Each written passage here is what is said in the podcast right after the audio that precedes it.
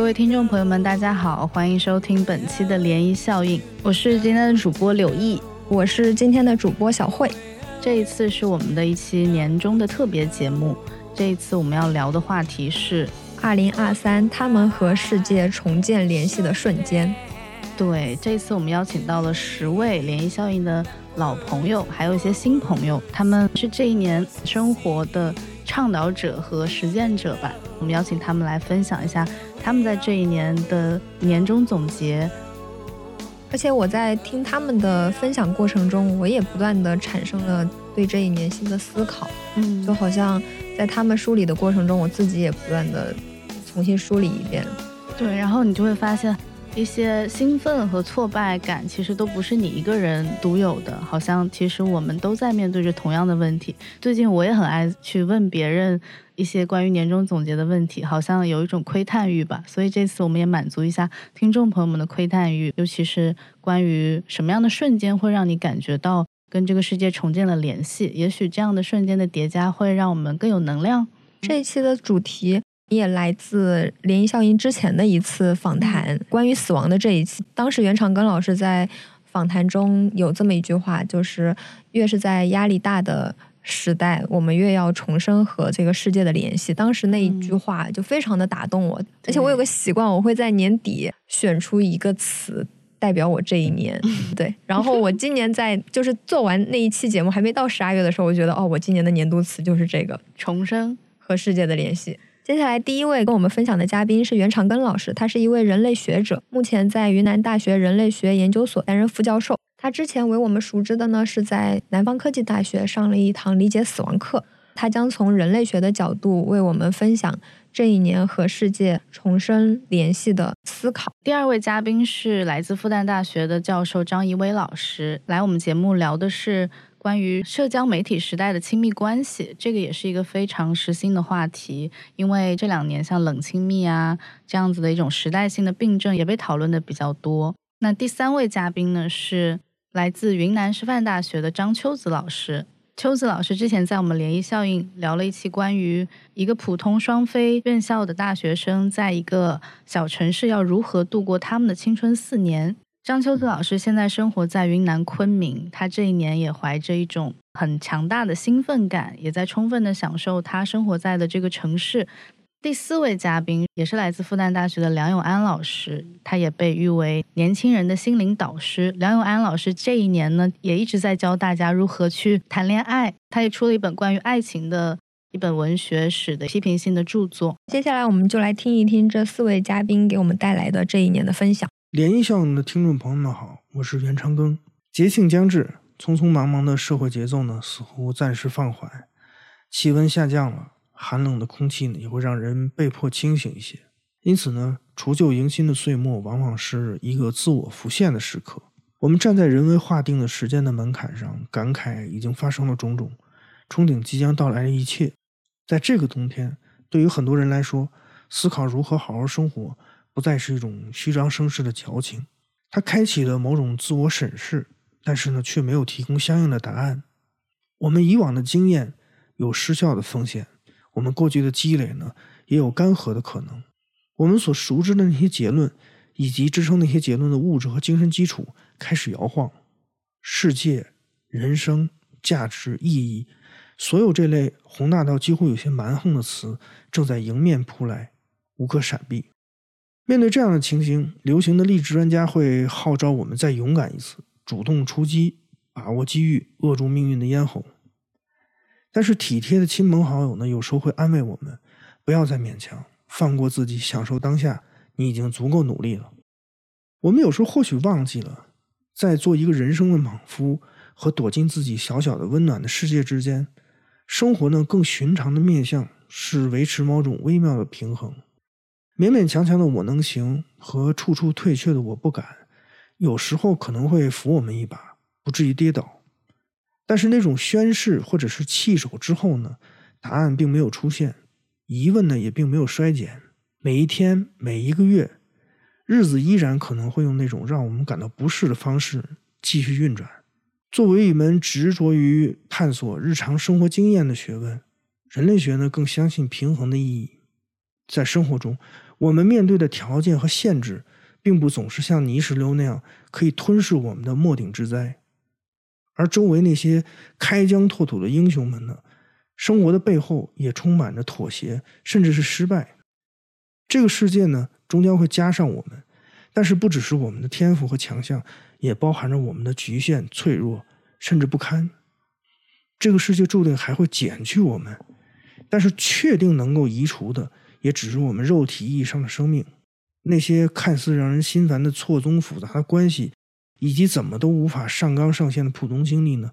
反倒会让我们的生命在这个世界上回响绵延日久。重要的永远是联系，是我们主动或者是被动与万事万物的缠绕，是我们不断赠与拿取之后留下的一笔又一笔的糊涂债务。即使是最蹩脚的哲学家，也会明白不应该把问题呢封印在我这个疆域之内。我的本相就是这个世界所固有的开放性，以及呢随着这个开放性而来的不可避免的混乱和粘连。所以放过自己，放过的是企图靠一个单薄的自我去实现关机重启、明哲保身的这样一种妄念。所谓主动出击呢，朝向呢也是我们不可回避的关系和牵绊，是勇敢的承认许多人和许多事与我有关。在承担中寻求出路，在责任里寻求安稳。世界是我们的限度，也代表着我们的可能。祝福大家在新的一年里，跟世界握手拥抱，在新的人、新的事那里，重新找到家的感觉。大家好，我是张一威。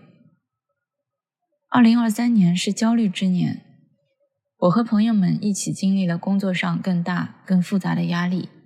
也要一起面对更多不确定性的挑战。二零二三年也是大家在社交媒体寻求自我疗愈的一年。有人沉迷短剧中的人生逆袭，有人沉迷悲伤的进化。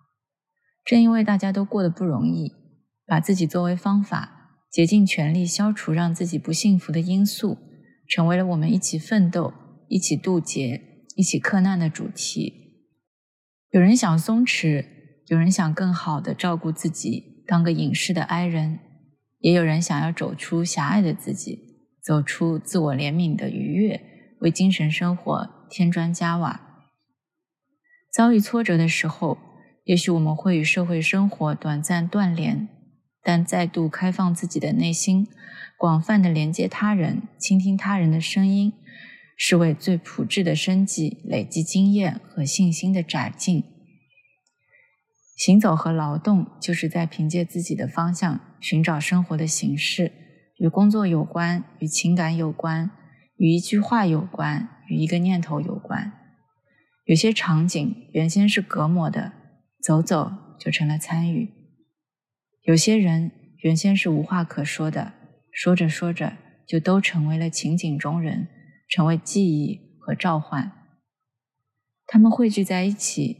储蓄着我的生命记忆，我通过书写、对谈记下生活的演变，仿佛是在做一项十分基础的园林工作：修剪、拔除、焊接，余下一些材料再留有一些，最终成为了文字的演变。那便是生活的轮廓，也是在茫茫世界中定锚自我的位置。灵异效应的朋友们好，我是张秋子。如果问到今年和世界重新建立联系的瞬间，我觉得应该是可以逛街了，街头有人气了。昆明本身就是一个非常适合闲逛的城市，翠湖周边、云大周边的文化巷、文林街，还有引得很多网红去打卡的那个网红街学府路，其实都很适合逛。但是对我个人而言，我特别喜欢逛我们学校外面的那个夜市，因为它更加接地气。你可以在那里买到各种的廉价的小零食，像奶茶呀、烤冷面呀、章鱼小丸子等等，或者是非常物美价廉的一些衣服和饰品，就是无一不有吧。呃，但是疫情以来，大量的这些商业街还有夜市都关门大吉了，而且我们当时的学生是不能外出，所以他们可能很难再去想象逛街或者在街上人潮人海、呃拥拥挤挤的感觉是什么样的。比较尴尬的是，我这两年也一直在讲一部关于逛街的小说，就是呃，伍尔夫的名作《达洛卫夫人》。这个小说有一个比较重要的特点是，它的许多的核心的内容都是以逛街作为一个线索的。我们会通过主人公的眼睛看到二十世纪初伦敦的街景，比方说看到有什么样的一些环境，像灯光闪亮的窗子、钢琴敞开的留声机，还有享乐的感觉。伍尔夫也会去写街头人们的景观，说一簇簇的人坐在餐桌旁边。男人、女人们翩翩起舞，或者在密谈；女仆们则懒洋洋地望向窗外。再或者是街头的那个静物景观的呈现，像高层壁架上晾着长袜，有一只鹦鹉，几株花木，或者是在宽阔的广场广场上，汽车接二连三，风驰电掣，恋人们一对一对地漫步着，打情骂俏啊，紧紧拥抱等等等等。这些场景其实，在我们当时读来就会觉得很异样，因为我们在读这些作品的场景的时候，其实是很受限的。你只能坐在教室里面，你甚至不能迈出大学校园。当时的情况是，如果你要出门，你除非是要生重病要去看病，或者你要回家，你才能出去。所以，好像逛街已经变成了一个非常奢侈的东西。我们只能非常干瘪的从文学作品中来了解逛街或者街头的景观。比方说，狄更斯会在《荒凉山庄》里面写伦敦的逛街，那个时候可能不太好逛啊，觉得是满街泥泞，好像洪水刚刚从大地上退下去，从破晓就会有成千上万的人。摔倒、滑倒，然后又爬起来，看起来是不太好逛。呃，或者是那个柯南道尔他那个《福尔摩斯探案集》里面，他其实也写伦敦的街头。虽然那个时候可能已经不乏人流涌动了，但是当时最大的问题就是非常的泥泞不堪，而且也有橱窗的店铺，但是里面的黄光却无法刺透当时伦敦非常严重的一个雾霾。所以我们的。文学系的同学比较可怜的一点哈，就是在过去的一段时间里面，大家只能通过福尔摩斯、通过狄更斯、通过伍尔夫来了解，呃，这种人潮人海的逛街的一个场景。其实可能也是一个比较被动的，或者是贫乏的一种状态吧。但是今年春天开学以后，由于这个放开了，所以人流一下子涌到街头，我们置身其中。我有个强烈的感觉，是不是我在走，而是我在被推着走了。我在看所有的东西，食物、耳环、宠物、水果、小吃的时候，我可能都会想到伍尔夫描写的那句说：“眼前一连串景观好像冰冷的溪水，看不清了，而我们的眼睛就如同一只满意的杯子，里面的水在慈悲四壁流淌了下来。”这个其实它会给我一种非常。具体的、切实的、充实的、及物的感觉，我们真的可以通过走上街头来感受人气，而不再是仅仅阅读文本里的这种街景的一个描述。可能我们刚谈到人气，我也总在想，人气，人气，可能人气它拆开来说，其实就是人的气息的存在，而人的气息会让我想到像力量、青春、活着的感觉，种种的可能，也会让我想到。我们在读圣经的时候，比方说上帝来怎么造人，他就是往他捏的这个泥土的人偶中吹了一口气。或者我有想到，我们小时候，我们家附近有一个人在做豆腐，他就会跟我们传授做豆腐的秘诀，是不仅仅是要大豆、黄豆发酵才能做成，在做的过程中，可能人的气息呼进去了，也加速或者参与了某种神秘的发酵，让这个豆腐有了人味儿。所以，无论是豆腐，还是说远到特别恢宏的上帝这样的一些造人的神说故事里面，我想可能人气都是最为关键的。它提示着我们一个非常切实的真实的感受，就是活着，然后与人肩并肩、面对面，感受它的气息，感受它的温度，感受它擦肩而过带来的那种速度感，甚至一小阵的风。这些东西是让我感觉到庆幸的，而逛街这个看起来好像呃 特别特别俗气，也没什么大不了的事情，却成为了我今年我去感受和世界重新建立瞬间的最重要的一环。涟漪效应的听众朋友们，大家好，我是复旦大学的老师梁永安。这一年我走了一些地方，有很多不一样的感受，在今年。就要结束，我们新的一年就要开始的时候，和大家分享一下我的自己的一些体会。很多年轻人经历过前面几年的不一样的生活之后，对生活都有了一些新的体悟。我去一个书店分享新书，接待我的那些编辑们，还有那些书店的年轻的听众们，他们都有一个心情，就是对生活、对生命更加珍惜了，同时对感情也更加珍惜了。在一个不确定的世界上，希望有一个确定的人。希望有一份确定的美好情感和生活。我感觉大家的阅读热情更高了，因为在这样的阅读里面，带入了自己生存里边的各种困惑、各种焦虑、各种不解。我们在各种各样的阅读里边，都在寻找生活。更有价值、更有未来的美好的一面，我还特别的感觉，我们的读者，他们对生活的定义，尤其是他们的精神需求在变化，嗯。都在讨论生活为什么这么忙，工作有什么意义，人和人之间。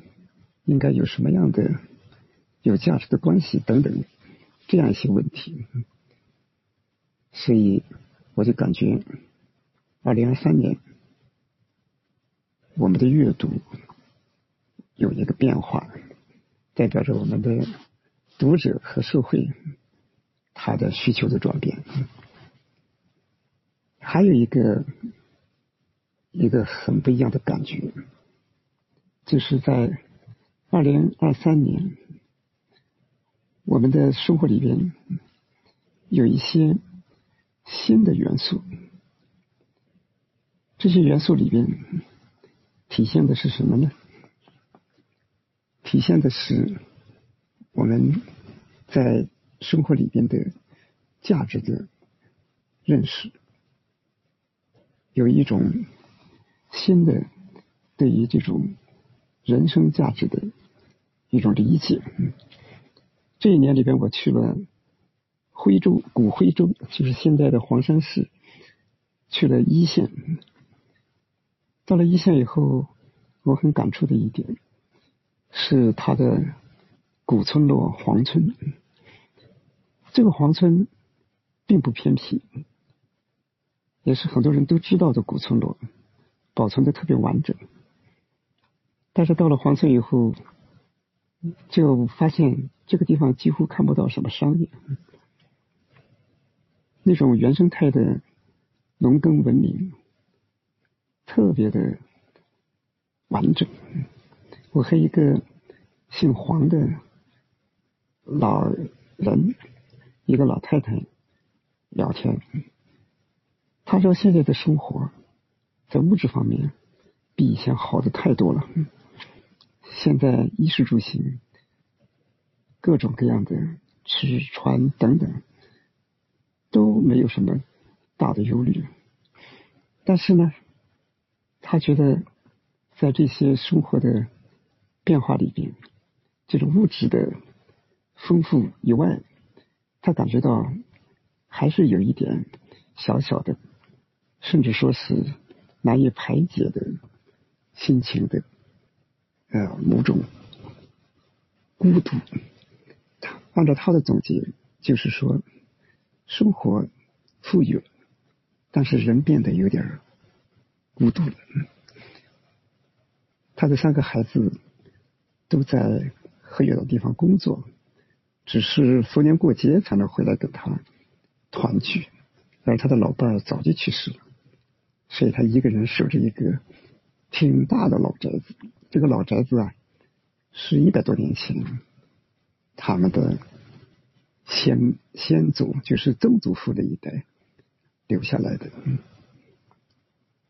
所以这是一个在徽州文化里边挺典型的一种状态。就在一个家族社会原有的那种紧密的定居的亲情关系，现在都越来越稀落了。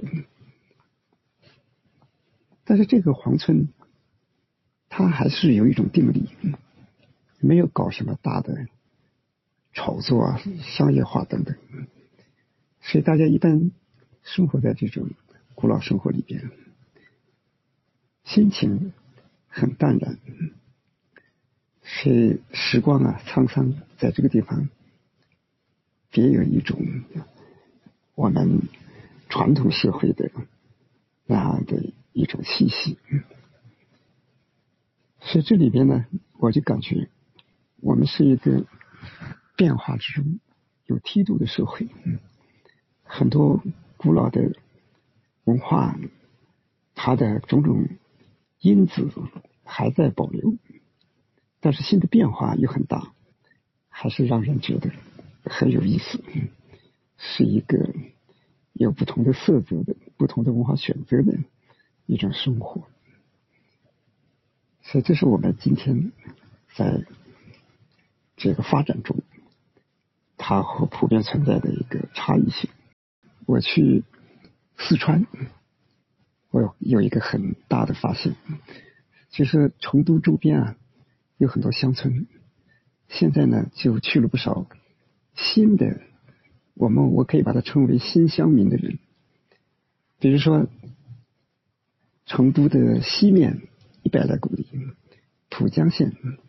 浦江县里边，比如说明月村，就是有著名的原来的电视主持人，后来是一个呃非常有活力的这个年轻的女主持，或者说是女作家，就是宁远。她在明月村。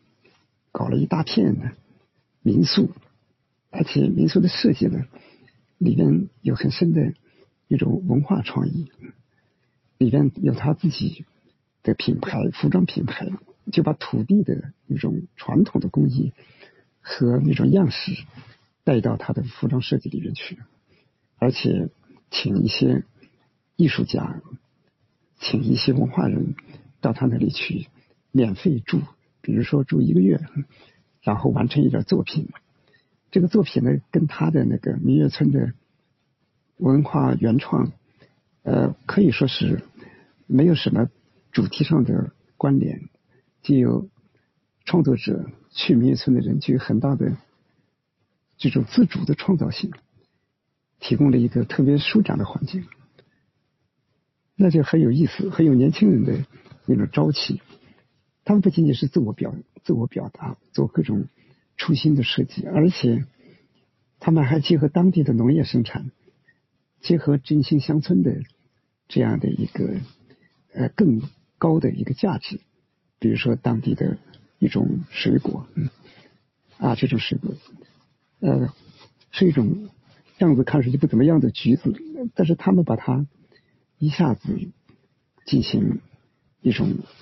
历史的对这种东西的一种农耕文明里边的这种果农的一种文化的啊那样一种追溯，然后给他一个新的品牌效应，而且还引入新科技，跟那个外面的农业科研所联合起来改良品种，所以使这个农产品呢一下子就有很大的影响，给农民这个新兴新的这种产业就有很大的推动。是这种城乡之间的新的关系，包含着文化艺术，也包含着科学技术，啊，也包含着新的乡村生活方式的打造。我觉得这也是一个我们年轻人大有作为的领域。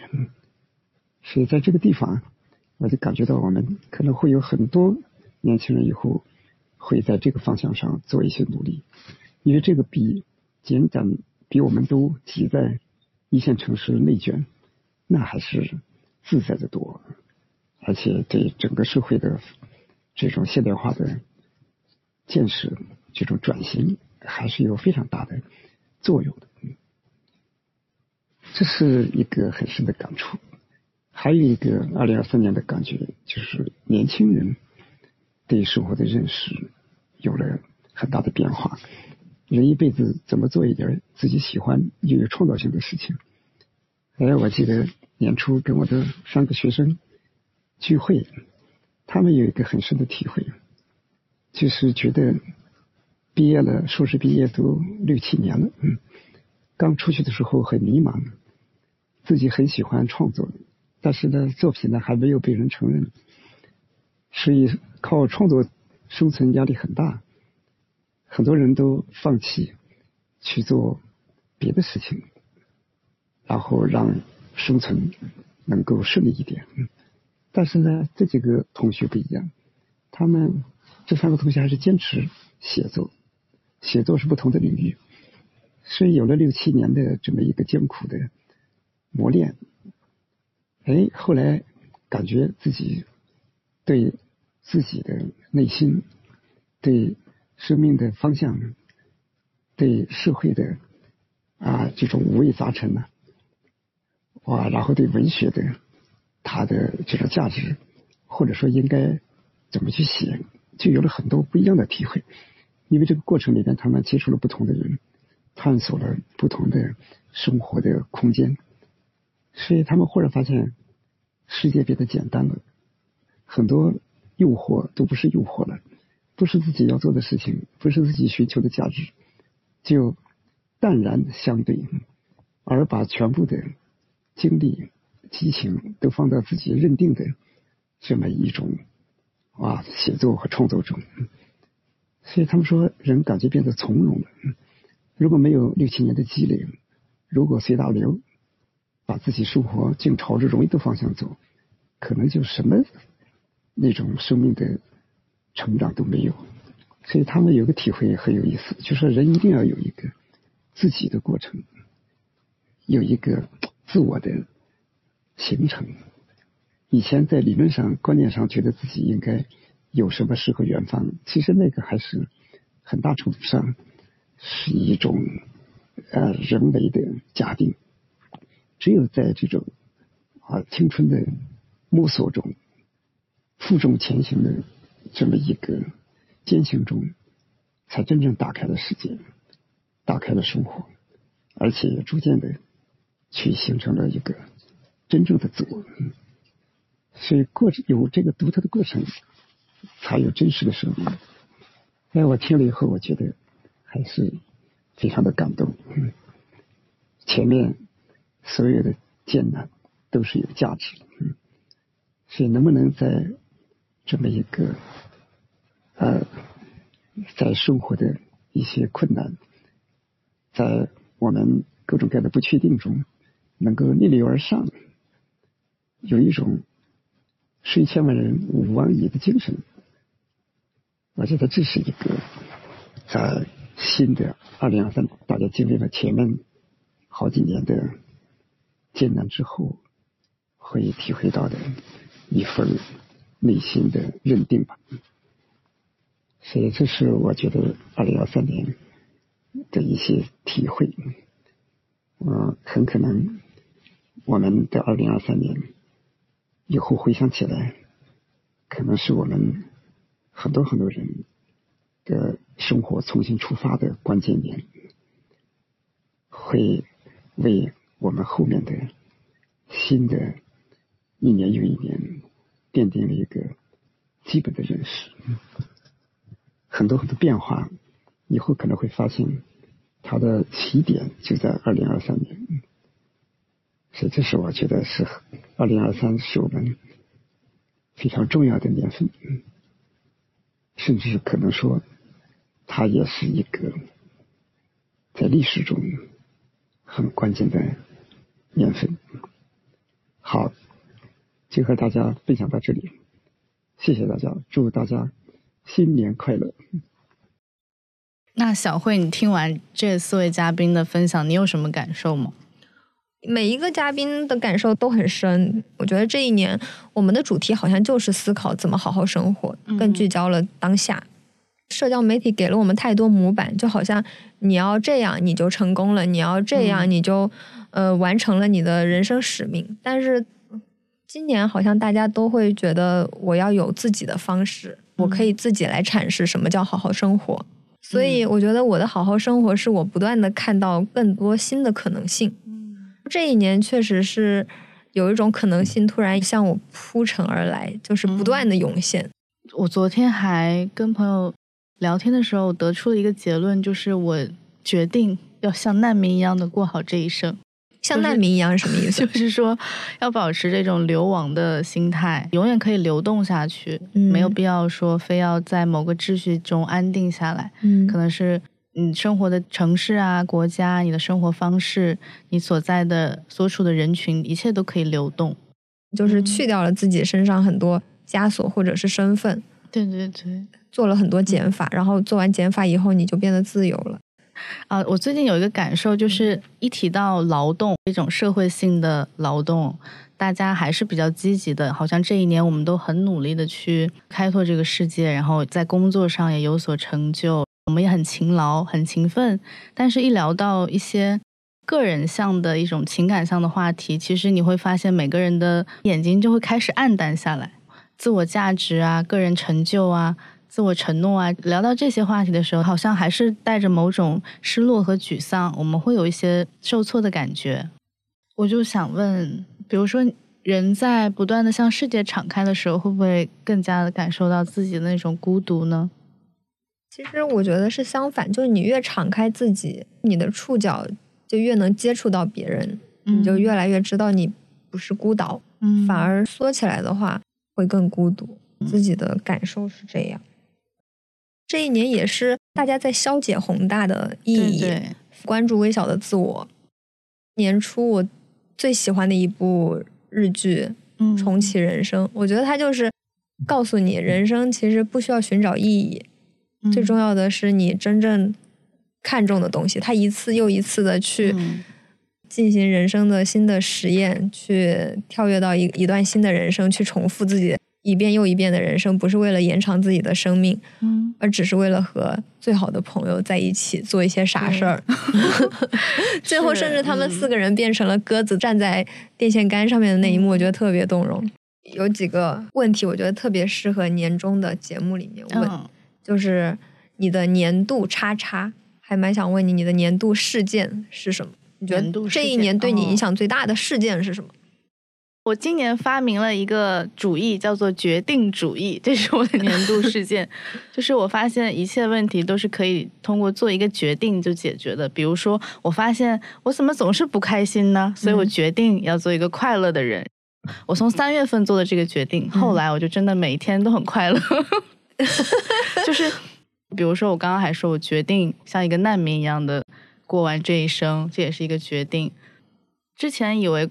比如说快乐啊、幸福啊、活力啊，都是一种状态。但我发现它只是一个决定，就是我决定要去进入这种状态的话，我就可以做到。就可能也是一种对自己的掌控感啊，对生活的掌控感。我也会给自己设立目标，说我今年要新交多少个朋友，决定要交朋友，那么就把它细化成一些指标，哦，就把生活当成 KPI 一样去完成。对对对。那你呢？你这个方法很好哎！我决定，我也可以加入你的决定。我觉得我的年度事件可能是破次元，破次元壁。我以前总是会预设，比如说这个事情只能跟 A 说，这个事情只能跟 B 商量，就好像我提前预设了。现在觉得破次元壁以后，听到了不同各方的声音。然后觉得大家也不是那么不能理解，我想要做一些新的尝试。以前可能就是跟朋友商量一下，现在我会选择跟父母说。父母不理解的时候，我会跟他解释这是一个什么样的尝试。我想听他们的看法。以前我会觉得他们直接就会否定啊，但是我发现其实真的讲出来以后，会有很多新的、挺有意思的。从他们的角度的解读，哎，这真的是在不断的打开自己，然后发现其实你比你想象中的更容易被接纳。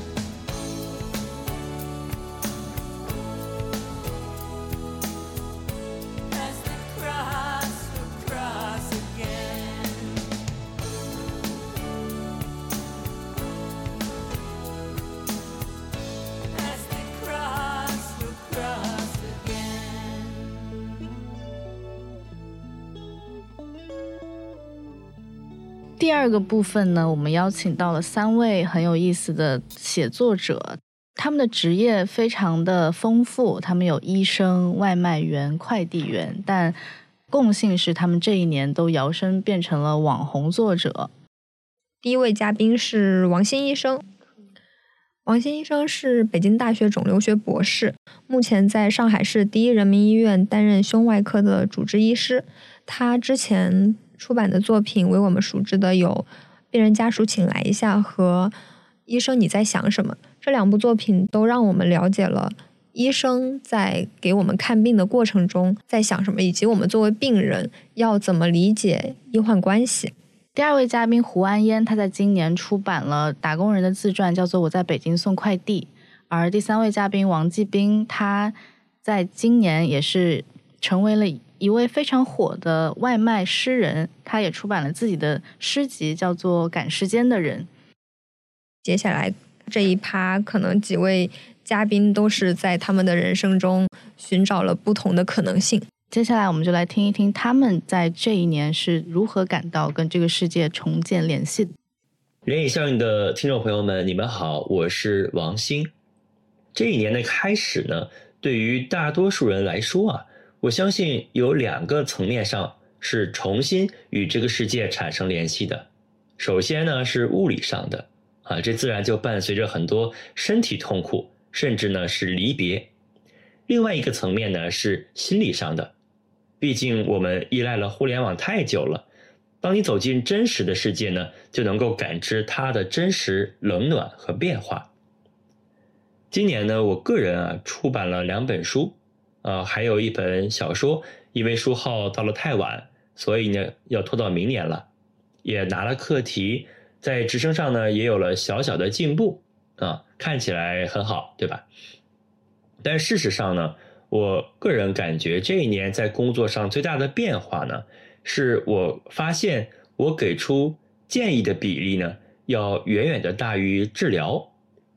换句话说啊，就是人们来找我，更多是希望我给他们出个主意啊，而并非告诉我这个病该怎么治。我想呢，这可能也不是我个人主观上的改变啊，而是大众对我的一个新的认识和定位所带来的。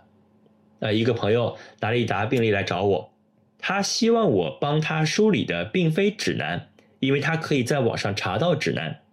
他希望我帮他理解为什么医生要给我 A 方案而不是 B 方案，毕竟指南都推荐了。那为什么同样大小的结节呢？那别人要手术，我却只能观察。医生的话里面潜台词是什么？而医生的行为背后有什么样的动机？所以各种问题呢，让我开始意识到，我们开始一方面对这个世界有美好的预期，但又同时开始理解并且进入这个世界，并且接受很多必要的妥协，会开始学习选择用最有效的解题方式来应对世界中的不确定性，来解决一个个具体的问题。所以啊，这一年我最喜欢的其实还是线下的见面啊。虽然我不喜欢饭局，但是我觉得无论是线下的读书会，还是当面的问诊，我都能够更放松的给出一个建议，而且我能够直观的感受到现实中的人们的戾气要比网络上要淡化很多很多。当人与人啊眼睛看着眼睛，手握着手的时候。这种基本的信任可以极大的减少一个词、一句话的偏差所带来的误解，甚至是愤怒。物理的接触呢，会直接产生信任，而信任呢，很多时候呢，它是医疗的前提。当一个人能够诚心希望你给个建议，而你又竭尽所能啊，努力为他找一条更好的出路，那最后的结局呢，大多都是完美的。或者说啊，我们不管医疗的结局如何，至少都做好了当下应对这个世界最好的解法。所以呢，重新回到这个世界中来吧，朋友们。大家好，我是胡安烟。今年三月份，因为出版了一本打工自传《我在北京送快递》，很多读者对我的写作经历也产生了好奇。不少人关心一个问题：为什么我有写一本书的能力，却去做快递员这种体力工作？首先，在幸运的得到一个出版机会之前，我在写作上并没有取得过什么可以用来找工作的成绩。我的年龄和履历对找工作也没有帮助，实际上还拖了后腿。其次，送快递在扣除所得税和五险之后。我到手的年薪有八万多一点，相对而言还算不错。假如我去找文字方面的工作，凭我的条件可能还挣不到这么多。我的书刚出来的时候，曾经有媒体记者问我，说网上有读者称我为网红作者，不知道我同不同意。读者会有这种印象，当然是因为我是先在网上红了一下，然后才被出版方注意到。并最终促成了这本书的出版，但是在听到“网红作者”这个称呼的那瞬间，我还是觉得有点恍惚，因为我从来没有想过这个称谓有天会落到自己头上。我的写作始于二零零九年，在之前的十几年里，我一直都默默无闻，不为人知。在这个过程中，我已经建立了充分的认知、理解，并且接受了。自己的写作就是不被大众需要的，既换不来钱，也引不起关注，很大程度上类似于个人的修行，不断深入自身的内在，反思和消化自己的生活经验，通过创造性的写作，同时也是以一种审美的形式，为自己的人生找到一个支点，尽管过程中也充满了彷徨、苦闷和自我怀疑。二零二三年对我来说是特别的一年，因为出版了一本书，我突然置身于大众的目光中，并以这样一种颇为戏剧化的方式和外部世界重新产生了联系。对此，我并没有太多准备。我相信大多数和我情况相似的人都没办法提前为此做好准备，一定程度上都是措手不及的。所以。我还在反思自己今年的所有表现，包括在所有采访、播客、视频和现场活动中的言行，以及这些特殊经历对我产生的影响，我随之发生的改变等等。我肯定有做的不恰当的地方，而这将成为一个我继续认识和完善自己的起点。涟漪效应的听众朋友们，大家好，我是王继兵。目前生活在昆山，是一名外卖骑手。二零二三年对我是特别神奇的一年。这一年，我先后出版发行了两部个人诗集，销售量突破了十万册。而同时，这一年我获得了徐州诗歌节年度诗人奖。江苏省第八届紫金山文学奖，还有外卖行业的最美骑手奖。同时，这一年我有幸加入了中国作家协会，成为这个大家庭中的一员。啊，最让我激动、最让我兴奋的是十月底。我跟随代表团出访美国，参与了中美两国的民众对话。对于两国关系的历史、现在和未来，发表了我的个人看法，在很大程度上满足了我作为一个普通人的爱国热情。让我感觉到心里特别的踏实，感觉到生活充满了幸福感。对我来说，二零二三年是一个特别奇妙的一年，发生了很多让我感动的事情。今年我发的朋友圈最多的是：如果我低着头，一定不是因为果实，而是因为背负着恩情。啊，借此机会想和老师们聊一聊这些年的感觉和感想。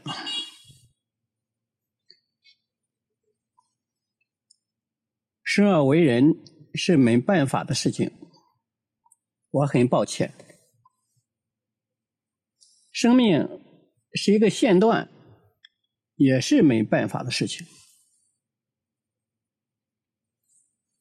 所以我只好。努力的增加生命的宽度和韧性，也许这就是我们人生努力的意义吧。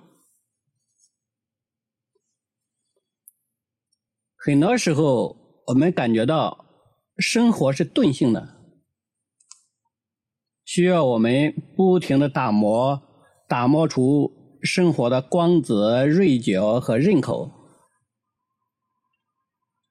以便保证我们的七情六欲，保证我们的喜怒哀乐。于是，就有了我们对这个世界的感知，对父母的感知，对兄弟姐妹的感知，对朋友们的感知。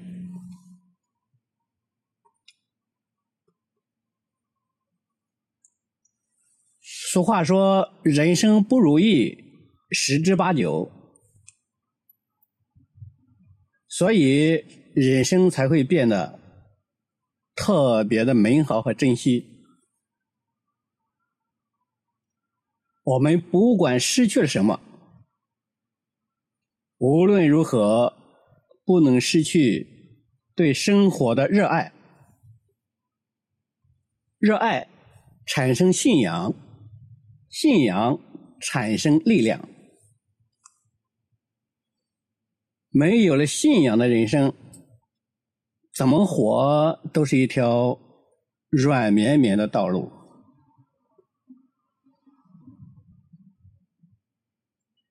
我喜欢被文字点亮的夜空，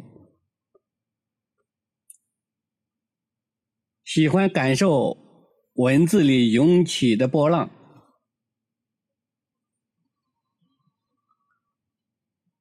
喜欢那些独自绽放在一些角落里的花，喜欢它们在默默无闻之中依然不负春光。生命是一个过程，所以我们时时刻刻都要做最努力的自己。无论我们何时回头，对来时的路都不感到后悔。所有的结局都是人生最美好的结局。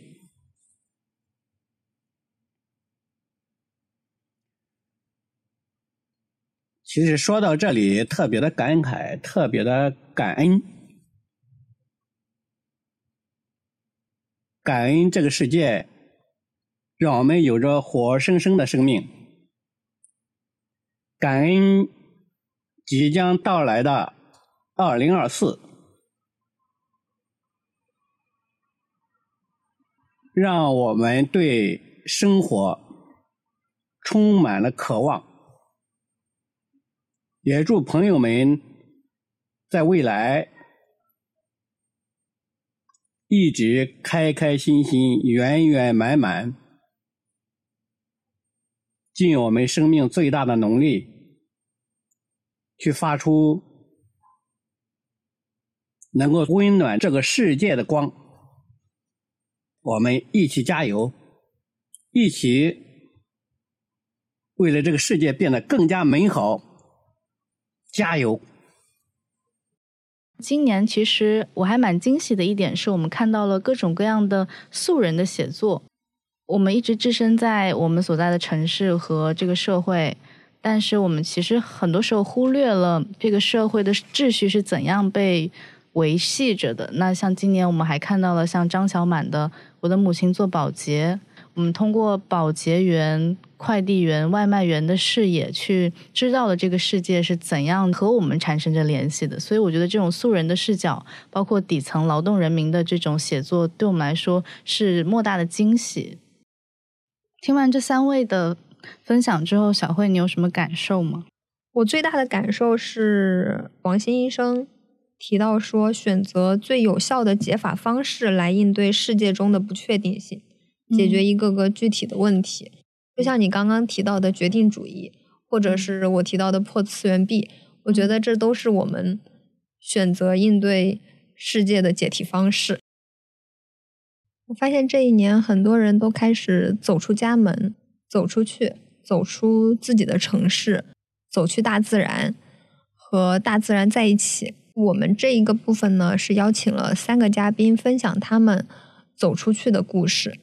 其中两位是镜像的特约作者丁海啸老师和胡慧老师，他们这一年也为我们带来了很多优秀的独家作品。丁海啸老师是分享了他这一年环游中亚的见闻。然后胡慧老师是跳出了繁琐的日常，给我们分享了他一个人独自在海岛生活和那边的新朋友认识，以及了解他们生活的过程。还有一位嘉宾是一位青年作家故乡，故乡除了作家身份之外，他还是一位画家。最近故乡老师又出了一部最新作品《老实好人》。年少影的听众朋友们好，我是丁海啸。我曾经在大车十年里写过一段话：我讨厌不停的旅行，但我更讨厌一蹴而就的生活。直到找到真心愿意和我去哈萨克斯坦牧羊的人。二零二三年，我去了哈萨克斯坦。这其实是一趟反媚的旅行。抑郁带给我的不再是贪婪，而是一些漠然。资讯越来越便捷。那种牧羊人万花筒般的万千世界已然消失，一切皆可数字化，探索的乐趣变成了信息检索，旅行者也被手机游牧了。哈萨克斯坦是我重返世界的第一站，但我对它的热情却早已消逝。即便让我去做一天的羊倌，我也会看到牧场退化等问题，况且还有一大堆生活所要考虑的事。丧失了游牧所带来的浪漫意象，只剩下了逐水草而居。远行让我变得越来越平静，世界探索的非常小，小的和牧羊人的帐篷一样。我一直都认为我脚下不过方寸之地，谈不上旅行，更无所谓壮游。环亚仅是逃离的借口，无奈为此荒游数年，竟成了主业。我越来越感觉得到。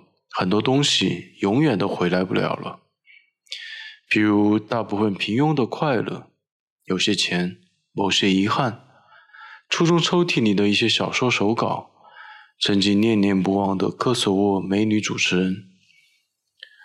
而我知道还会有更多更美的时刻，那些散落在世界各地的朋友和回忆都会朝我涌过来。釜山港的日出，古灯乡的迷夜。未复的酒局会在哪里嘎？联谊效应的听众朋友们好，我是故乡。以前我去旅游的时候，当地人带我去了一个地方，就是在一个大湖上，有许许多多水草缠结在一起，就变成了一个厚厚的大毡子浮在水面上，有点像一个筏子，就很结实。人可以踩在上面行走，里面还有野鸭、各种水鸟筑巢产卵，为许多动物提供了容身之地。有一些特别毛茸茸的草，就会吸收保存那个阳光的热量，踩上去能感觉到特别温暖。你还可以看到有小鱼在空隙里游来游去，还有更小的一些生物。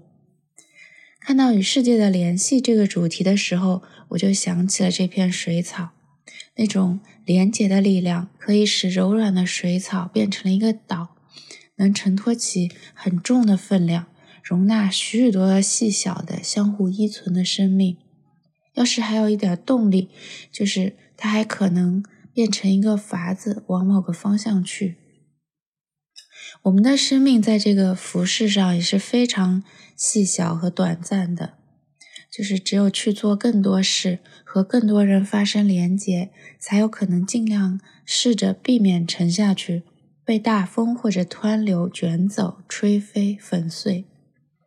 和朋友相处，发展自己的兴趣，看书，嗯，这些事都能让我有抓住四周，不飘飘荡荡的感觉，能定下来。就是定住神，感觉自己和从前过去的人，还有世间万物都是连接在一起的。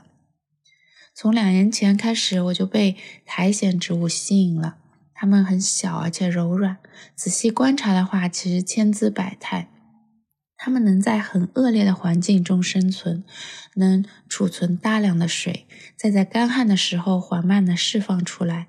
即使经历长期干旱，也能再次恢复生机。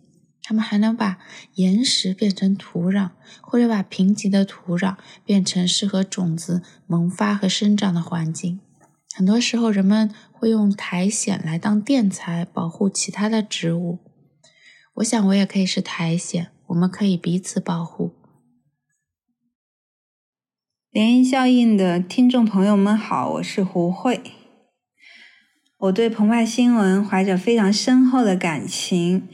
二零一八年夏天，镜像栏目创立，我受邀成为专栏作者，借此机会探索世界的辽阔。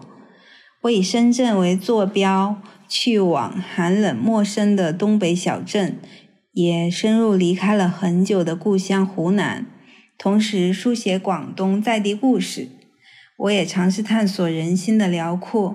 书写友谊、绝望和爱。两年后，部分女性故事结集成书《木兰结婚》，是那两年一个珍贵的总结，也是志同道合的美好见证。可以说，我对镜像提供的支持是心存感激、永不相忘的。五年过去了，我依然在以独立记者的方式与世界创造联系。今年夏天。我搬到海南居住半年，观看之前不熟悉的海岛生活，在镜像发表了海南故事，露露从此跑得远远的，入选了澎湃支持创作者的九月口碑佳作榜。同时，我也希望自己对世界保持开放，敢于接受知识和陌生领域的挑战，会不定期出差写人物特稿。访了建筑师胡如山、绘本画家蔡高、作家张怡薇、影视明星和散文作家林青霞等，在某一领域表现杰出的女性。虽然有时人难免陷入低迷，但我希望自己睡一觉之后能够像太阳一样打起精神。我希望五年前镜像。和澎湃带给我的勇敢和热情的品质，能够保持得更久一点，再久一点。要是能保持到八十岁就好啦。毕竟，个人的品质是我们在这个不确定的世界里唯一可能拥有的美好确定。祝福镜像，新年快乐！听完丁海啸的分享，我觉得很神奇。他形容他的那种旅行的体验是，会让他变得越来越平静，并且世界塌缩的非常小。就我们总是觉得旅行，你走出去会觉得，呃，世界很大，但是对他来说，就好像是把一个个很抽象的地名踏足了之后，世界塌缩的更小了，更具体了。然后那种很抽象、很遥远、陌生的东西，不断被祛魅，祛魅成脚下很具体的一片片的方寸之地嘛。他说：“远方会让他变得越来越平静。可能看了很多风景，认识了很多人之后，你才会注意到，原来，呃，日常其实才是真正能够把握在自己手心的东西。”故乡老师的分享，我觉得就非常的有画面感吧。它里面说，嗯，在水里面的柔软的水草会变成浮岛。这样的连接的力量，反而可以容纳更多细小的、互相依存的生命，甚至还能变成筏子朝往某个方向。我们的生命在这个世界上，其实也是不断的跟更多人产生联系，也是尽可能避免自己沉下去的一个过程。今年跟大自然突然产生连接的瞬间，我想起来是也是在公园，嗯当时是去了共青森林公园，就在杨浦那边。是因为上次做节目的时候，呃，吕永林老师他家就住在那附近嘛，他特别介绍说，上海的共青森林公园是一个非常适合和大自然接触的地方。嗯我正好和朋友去了以后，逛了一圈，确实很美好。最后在走的时候，那是傍晚，我就记得即将踏出那个公园大门的时候，嗯突然一大群候鸟就一圈一圈的在那个公园上空盘旋，然后我们都不约而同的没有掏出手机，就站在原地，嗯就站在那看他们盘旋，大概看了五分钟，就那样嗯静静的和大自然产生了联系。我也是。我最近觉得最感动的一个瞬间，其实也是和树有关的，就是在南浦大桥下也有有一片公园，忘了叫什么名字。我和朋友躺在树下，在一个夏夜，很舒服，喝了一点点小酒，躺在树下看到那棵树的时候，我居然有点想哭，而这种哭是出于一种内疚感。很难想象，就是人面对 自然的时候，怎么会突然生出内疚感？但那种感觉大概是觉得，天呐，你这么美，而我却这么久、这么久、长久以来的忽视了你。然后那一瞬间我就哭了，嗯，我就觉得您是一棵树，然后为它的那种旺盛的生命感到感动。这这种时候，我觉得很平静，很平静。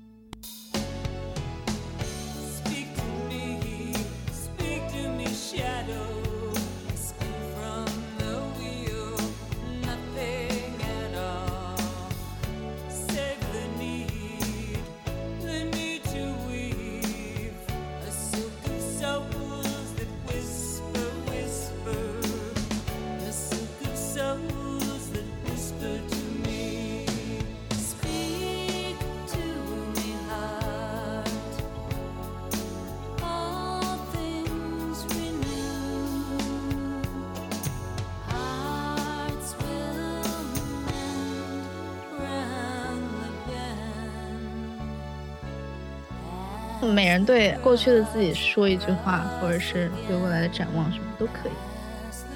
这一年想要给自己说的一句话是：过去一年你已经做了很多解法了，不必强求一定要把自己的人生减到毫无负担。你已经学会了做减法这件事情，不用着急，一定要开始把所有的负担也好、责任也好，都通通减掉。学会了减法这个事情已经很厉害了。当你真的开始放下自己，然后试着尝试和这个世界产生联系的时候，你可能也就找到了和这个世界沟通的方法，解决各种你遇到的难题的解法。我的话，我就是觉得，嗯，我也觉得这一年我也很棒，因为我学会了过一种具体的生活，思考具体的问题，寻找具体的解决方法，然后不会再被一些很抽象的词语去困住。所以，希望听完这一期节目的你，可以有所释怀，并且对接下来新的时间有所期待吧。这就是我对听众朋友们的祝福啦。